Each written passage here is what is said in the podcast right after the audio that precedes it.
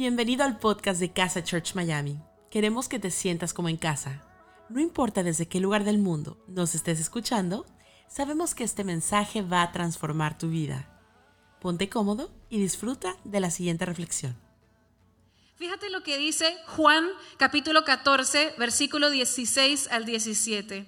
Y yo le pediré al Padre y les dará otro consolador, que es el Espíritu Santo para que los acompañe siempre el Espíritu de verdad, a quien el mundo no puede aceptar porque no lo ve ni lo conoce, pero ustedes sí lo conocen porque vive con ustedes y estará en ustedes. Es el Espíritu Santo de Dios que camina contigo y conmigo y que nos lleva a toda verdad.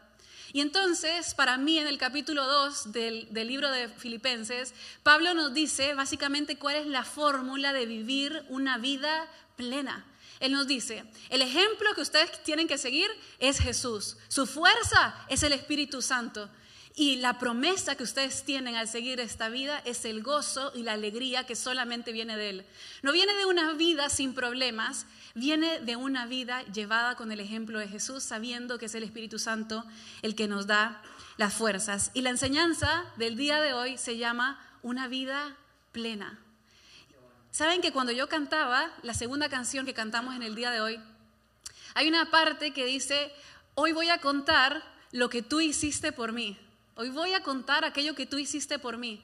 Y eso es lo que le voy a contar en el día de hoy. Lo que Dios hizo en mi vida. Una vida plena. No necesariamente sin problemas, pero una vida plena. Ahora, antes que nosotros leamos las escrituras, yo quiero orar porque Dios pueda abrir nuestro corazón y nos predisponga para que nosotros recibamos su palabra en nuestro corazón. Así que si me lo permites, quiero invitarte a que puedas cerrar tus ojos y que oremos todos juntos. Señor, nosotros en esta mañana, en este día, queremos entregar nuestro corazón a ti. Nosotros queremos abrir nuestro corazón para que tú puedas hablarnos a través de tu palabra. Nosotros tenemos el corazón abierto, nuestra mente abierta y queremos recibir de ti. Queremos que estas palabras sean más que palabras y empiecen a ser un estilo de vida en nuestra vida. Mi Dios, nosotros estamos listos para que tú nos hables. Queremos más de ti, queremos buscar más de ti constantemente. Abrimos nuestras manos y abrimos nuestro corazón, nuestra alma, para que tú en el día de hoy puedas hacer lo que tengas que hacer para transformar nuestra vida. Te agradecemos porque tú eres un Dios bueno, un Dios dulce, un Padre que nos acompaña. Y entregamos este mensaje en tus manos y te pedimos que nos transformes a través de él. En el nombre de Jesús, amén y amén. Vamos a ir al libro de Filipenses, capítulo 2, versículos del 12 al 18. Y dice así, Así que, mis queridos hermanos, como han obedecido siempre, no solo en mi presencia, sino mucho más ahora en mi ausencia. Voy a frenar aquí un segundo porque Pablo nos da aquí un principio de liderazgo. Si quieres saber si eres un buen líder, pues las cosas tienen que funcionar mejor, mejor aún cuando tú no estás presente. Que eso es lo que él les está diciendo. Ustedes han obedecido mucho más en mi ausencia que cuando yo estaba presente porque no se trata de mí, se trata de Dios al que nosotros servimos. Y luego Pablo continúa y dice, lleven a cabo su salvación con temor y temblor, pues Dios es quien produce en ustedes tanto el querer como el hacer, para que se cumpla su buena voluntad. Háganlo todo sin quejas ni contiendas, para que sean intachables y puros, hijos de Dios sin culpa en medio de una generación torcida y depravada en ella ustedes brillan como estrellas en el firmamento, manteniendo en alto la palabra de vida. Así en el día de Cristo me sentiré satisfecho de no haber corrido ni trabajado en vano. Y aunque mi vida fuera derramada sobre el sacrificio y servicio que proceden de su fe, me alegro y comparto con todos ustedes mi alegría.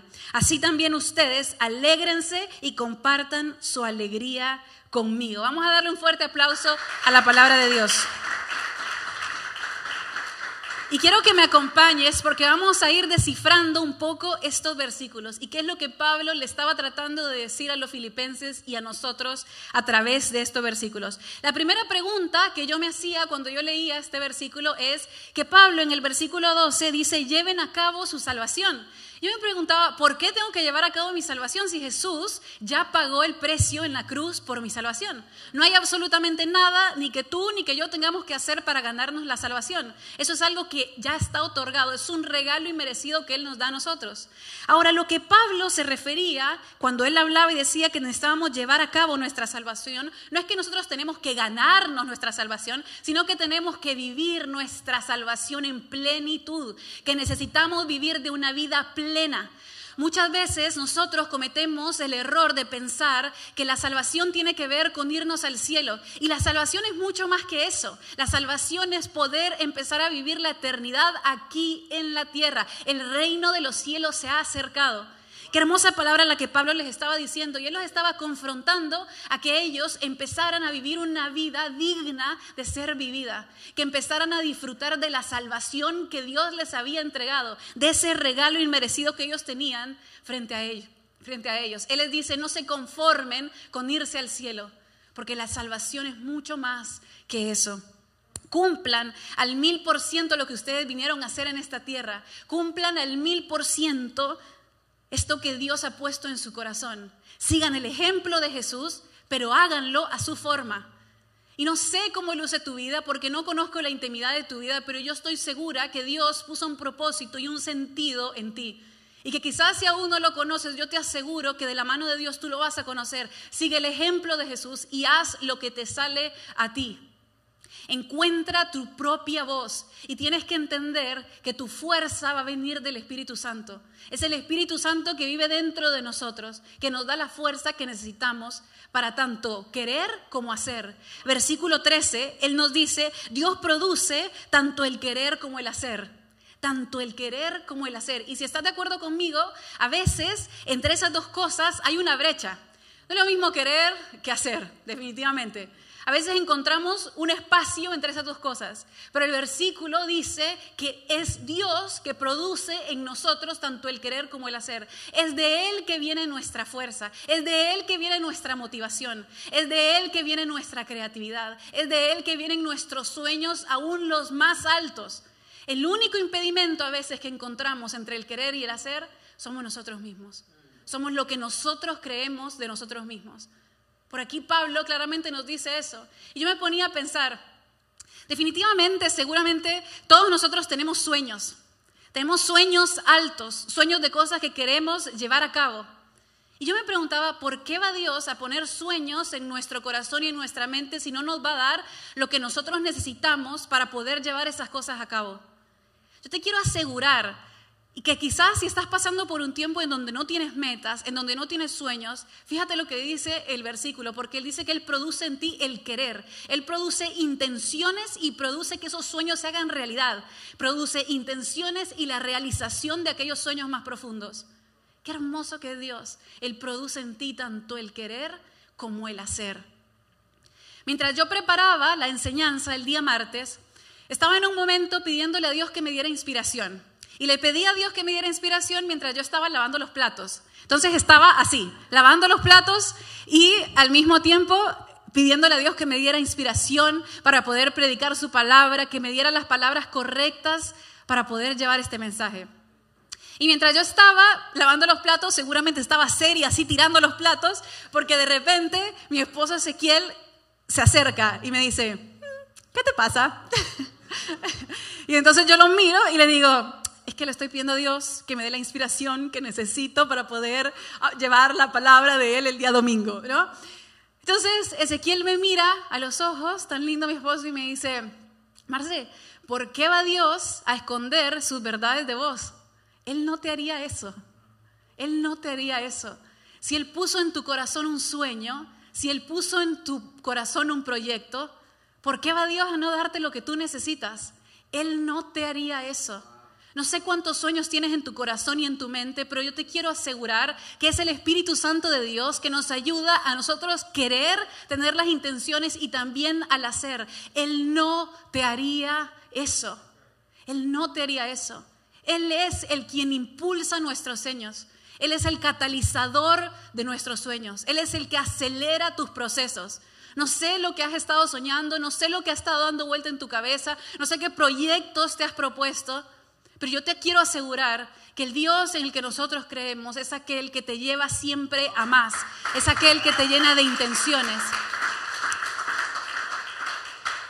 Y no conozco tu historia, no sé si has estado dando vuelta en el último tiempo en el mismo círculo, pensando que Dios nunca te va a sacar de ahí, pensando quizás en lo que pudo haber sido, pero yo te aseguro que Dios en el día de hoy te entrega sueños nuevos, proyectos nuevos y también te entrega la fuerza de voluntad que necesitas para llevarlos a cabo. Hay algo que Pablo nos asegura una y otra vez, que cuando nosotros tenemos una conexión real con Jesucristo, Él tiene un poder transformador en nuestra vida. Cuando nosotros buscamos de Él intencionalmente, cuando nosotros buscamos entender una relación con Él, Él tiene un poder transformador en ti y en mí. Sabes que esta idea nos debería de traer a nosotros paz. Porque si entonces Él es quien produce en mí tanto el querer como el hacer, entonces yo me tengo que enfocar en tener esa cercanía con mi Dios. Quiero acercarme a esa fuente que me va a producir tanto mi querer como el hacer. Y yo te quiero hablar hoy de tres formas en las que generalmente el Espíritu Santo puede tratar contigo. Y sabes, yo te voy a hablar de obviedades, pero no porque sean obviedades dejan de ser profundas. Te voy a hablar de, de, tres formas en las que Él se acerca a nosotros y trabaja en nosotros el querer como el hacer, esa cercanía que nosotros necesitamos para tener la motivación que necesitamos. Y Él se acerca a nosotros por medio de su palabra, por medio de la oración y por medio del dolor. Su palabra nos habla verdades a nosotros todo el tiempo. Me pueden preguntar, ¿de qué me estás hablando? ¿De, hablar la Biblia, ¿De leer la Biblia? Sí, claro que sí, de leer la Biblia.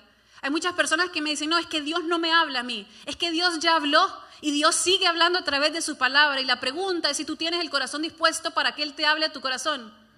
El leer la Biblia tiene un poder transformador para tu vida y para mi vida. Hay personas que me dicen, no, es que yo no entiendo la Biblia. Te entiendo que no la entiendas, porque a mí yo he estado en esa posición, pero yo te quiero motivar a que insistas y que persistas. Yo te quiero contar un poquito acerca de mi historia, porque yo recibí a Jesús en mi corazón cuando yo tenía 17 años. Jesús estuvo conmigo toda mi vida, pero yo decidí tener una relación con Él a los 17 años. O sea que hubo un bloque de 17 años en donde yo empecé a generar patrones, formas de pensamientos, costumbres que estaban desligadas con lo que Dios decía de mí y con las cosas que Él tenía pensadas para mí. Y ese bloque de 17 años hace que por momentos haya una desconexión entre Él y yo. Hay una desconexión entre lo que Él dice de mí y lo que mis pensamientos dicen de mí. Y es cierto que cuando nosotros aceptamos a Jesús en nuestro corazón, Él cambia nuestra vida para siempre. Él te lleva de oscuridad a luz. Él te, lleva a una luz completa. Eso es cierto. Ahora, por momentos, si estás de acuerdo conmigo, hay espacios en donde aún sentimos una desconexión de Él. Y eso es porque por muchos años quizás nosotros hicimos las cosas desligadas de lo que Él quería para nosotros. Y es por eso que su palabra empieza a ser como un río de agua que constantemente fluye en mi corazón porque es lo que me recuerda lo que Él dice de mí. Hay un versículo que a mí me encanta que está en Efesios que dice que tú y yo somos su obra maestra, que somos una obra de arte. Y no sé si estás de acuerdo conmigo, pero hay mañanas en donde yo me despierto y yo no creo eso. Hay mañanas en donde yo me despierto y no creo lo que Dios dice de mí, no creo lo que la Biblia me está diciendo que Dios piensa de mí.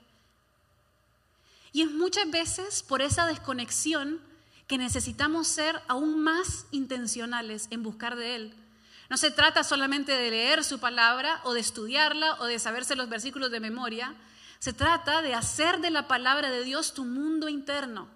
Se trata de hacer de la palabra de Dios algo que esté grabado en tu alma, para que nosotros empecemos a vivir la, vida de la forma en la que Él soñó para nosotros, para que nuestro querer y nuestro hacer esté constantemente ligado a lo que Él quiere para nosotros. Y ahí es donde entra una parte muy importante, que es la oración. Porque, no sé si estás conmigo, pero hay momentos en donde yo abro mi Biblia y la cierro y digo, aquí no pasó nada.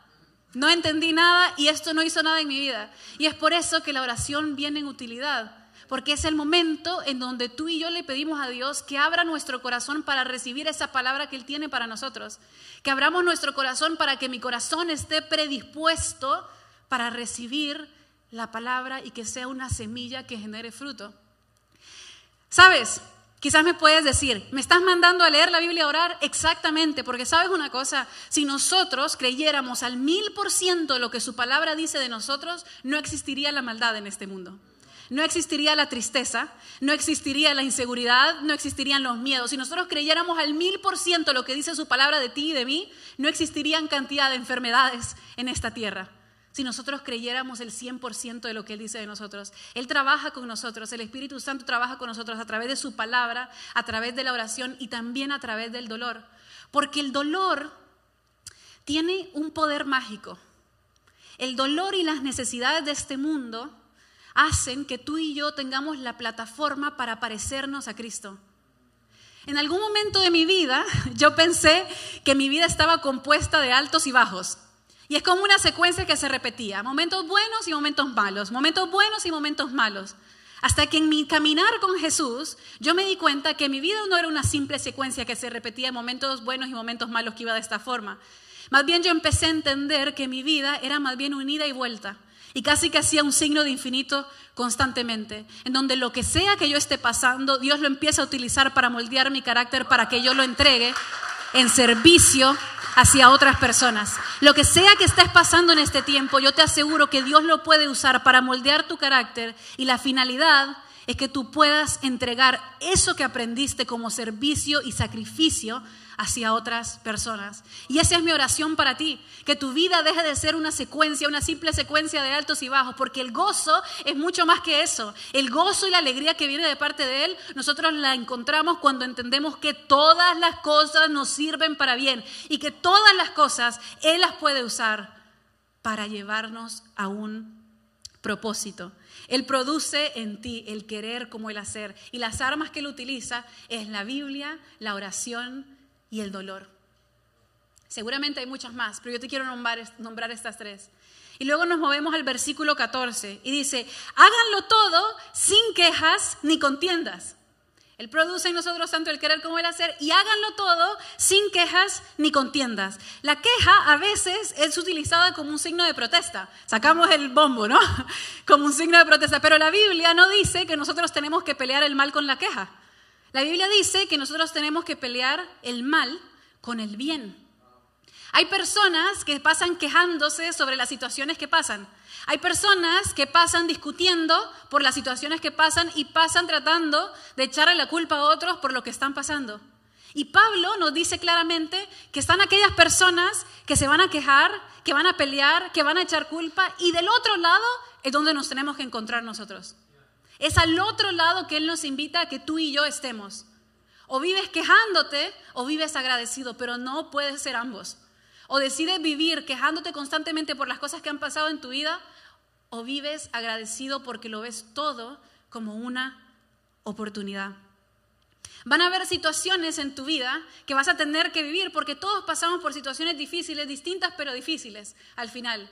Pero hay momentos, como decía Ezequiel la semana pasada, que vamos a tener que ver esas cadenas y decir, estas son mis cadenas, esta es la pelea que a mí me tocó vivir, esto es lo que a mí me tocó vivir y a partir de esto, a partir de esta cruz que yo tengo que llevar, pues entonces yo puedo crear nuevas posibilidades. Cuando abrazas las distintas circunstancias que pasan en tu vida, y la ves como posibilidades, entonces empiezas a tener propósito.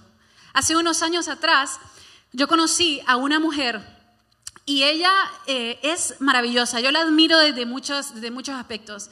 Y ella, la verdad es que no había crecido en el mejor lugar, no había tenido el mejor entorno, no había tenido las mejores posibilidades, pero había algo repetidamente que yo veía en ella y es que ella no tenía la intención de echarle culpa a otras personas o de quejarse. De hecho, cuando se le presentaba la posibilidad de quejarse de alguien, lo que hacía era hasta tratar de excusar el comportamiento de esa persona.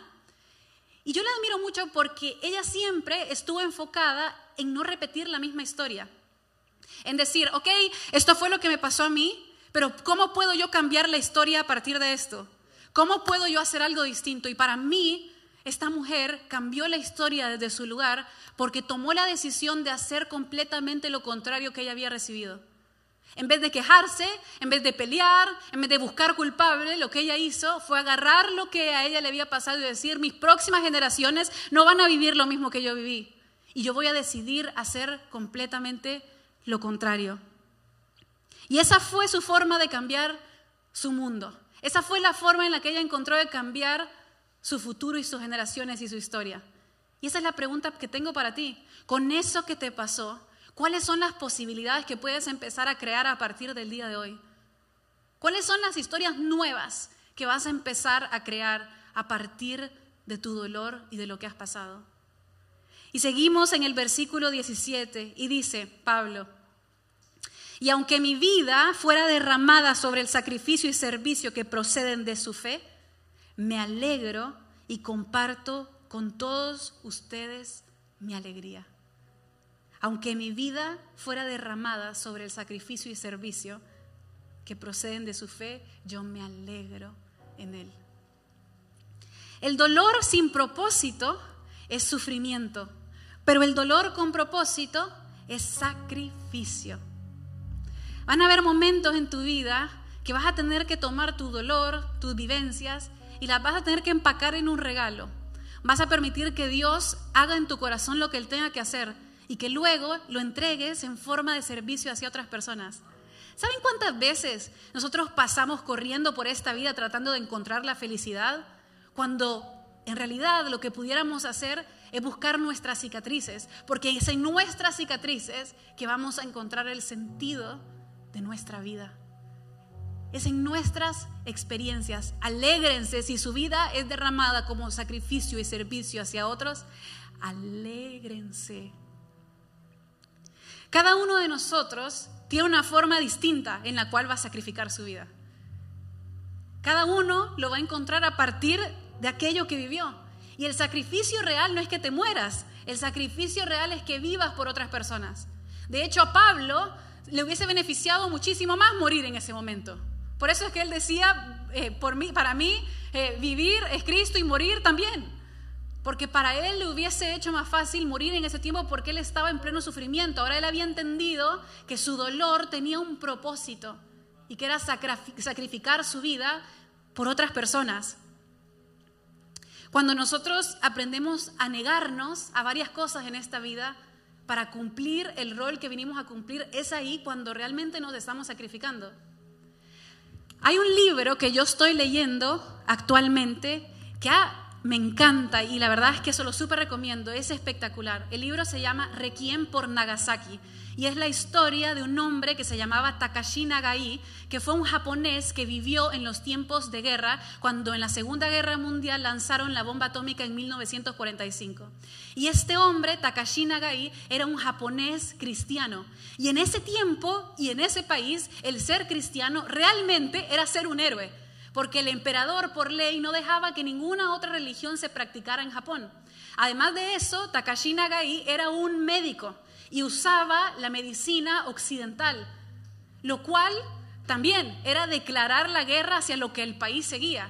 Y este hombre dedicó su vida completa al descubrimiento de los rayos X. Ayudaba a descubrir a las personas, identificar cuando ellos tenían tuberculosis o cuando estaban enfermos de cáncer y luego con el tratamiento que ellos tenían. Él fue uno de los pioneros de esto en Japón. Sucede con la vida de Takashi que él desarrolla leucemia por haber estado expuesto a cantidades insólitas de rayos X tras al, enseñarle a sus estudiantes y también tras tratar de curar a sus pacientes. Y entonces eh, la junta de médicos, cuando se da cuenta que Takashi tiene dos años para vivir porque tiene leucemia, le dicen, hey, ¿sabes qué? Vas a tener que dejar de hacer esto. Vas a tener que dejar esto atrás. Vas a morir mucho más rápido si sigues exponiéndote a los rayos X. Y él contesta estas palabras que a mí me cambiaron la vida. Él contesta lo siguiente y dice, sí lo sé, en algún momento esto me va a matar, pero es responsabilidad mía formar a mis alumnos y soy también el responsable último de descubrir los casos de tuberculosis. Gente de todo Japón está expuesta al riesgo. Y si quiero hacer mi trabajo, tampoco yo puedo evitar el riesgo. Y termina con una frase de Confucio en donde dice, si una mañana encuentras el camino de la verdad, esa noche puedes morir en paz. Si una mañana encuentras el camino de la verdad, esa noche puedes morir en paz.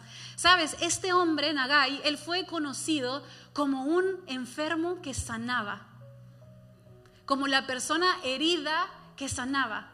Y dime si tú y yo no tenemos ese mismo llamado, a ser las personas heridas que sanan a otras personas.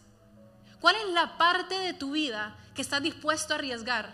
¿Cuál es la parte de tu vida que estás dispuesto a entregársela a Dios para que Él la utilice en forma de servicio hacia otras personas. Y quizás me puedes decir, bueno, pero ¿cómo puedo yo lograr transformar mi dolor en sacrificio? Cuando a través de tu dolor tú logras ser una persona más compasiva. Cuando a través de tu dolor tú encuentras más conexión contigo mismo y con las otras personas.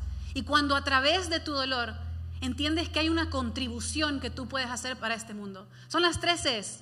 Compasión, conexión y contribución. De esta forma, tú vas a convertir tu dolor en sacrificio para otras personas. Y no sé cómo luce el sacrificio para ti. Lo que yo sí sé es que las personas que sacrifican su vida en forma de servicio hacia otras personas son personas que agarran su dolor y con eso empiezan, a servir a otros. ¿Cuál es la fórmula para vivir una vida plena? Sigue el ejemplo de Jesús. Tienes que entender que es el Espíritu Santo el que te da la fuerza. Él produce en ti tanto el querer como el hacer, en lo que sea que te propongas.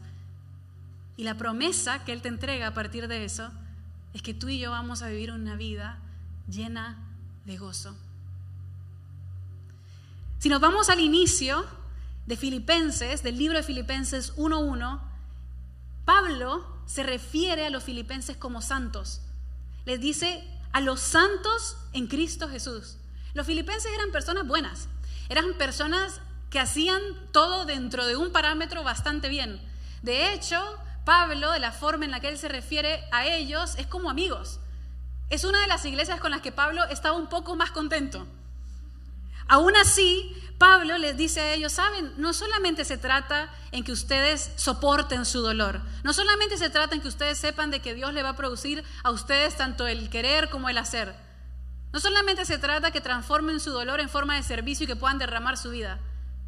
Se trata que aún en medio de todas esas cosas, ustedes se puedan alegrar. Alégrense mientras hacen esto. La alegría, mi hermano, mi hermana, es el tesoro escondido del cristiano. Esto debería ser lo que nos destaca en nosotros. ¿Sabes? Pablo no estaba feliz porque estaba en la cárcel. No era eso lo que le traía felicidad. Pablo estaba feliz porque sabía que había dado su vida por el motivo correcto que era Jesucristo. Él sabía que su fe lo era absolutamente todo. Él sabía en quién él estaba poniendo sus ojos. El gozo debería de ser nuestra realidad diaria. El gozo debería de ser aquella cosa que te destaque a ti y a mí. Porque de vuelta te digo, todos pasamos por tiempos difíciles. Cosas distintas, pero difíciles. Pero ¿cómo puedes llevar a cabo tu salvación? Cuando entiendes que tú viniste aquí con un propósito. Que te dejes de quejar, que dejes de generar problemas, que empieces a entender que con tu dolor y con tu experiencia Dios puede sanar a otras personas, que Él va a utilizar eso para sanar a otras personas y que en el momento, aun cuando estés en medio de todo eso, puedes alegrarte. No se trata solamente de resistir el sufrimiento, se trata de que aún en medio del dolor puedas alegrarte. Y eso es vivir una vida plena. Me gustaría orar por ti, donde sea que estés, me encantaría que puedas cerrar tus ojos.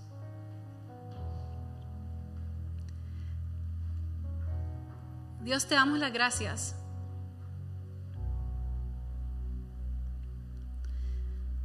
Porque tú eres el ejemplo que nosotros tenemos que seguir. Te damos las gracias por el sacrificio que tú hiciste por nosotros.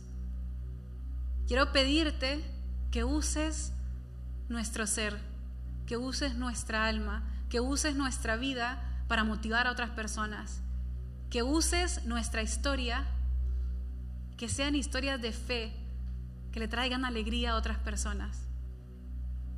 nosotros en el día de hoy decidimos vivir alegres, porque sabemos por quién vivimos.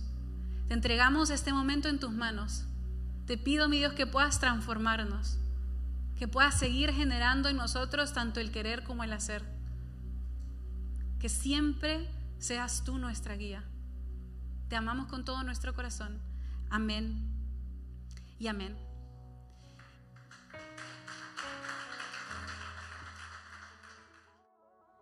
Gracias por habernos acompañado en esta enseñanza de Casa Church Miami. Esperamos que haya sido de mucha ayuda. Te invitamos a que lo compartas en tus redes sociales y que nos dejes tus comentarios.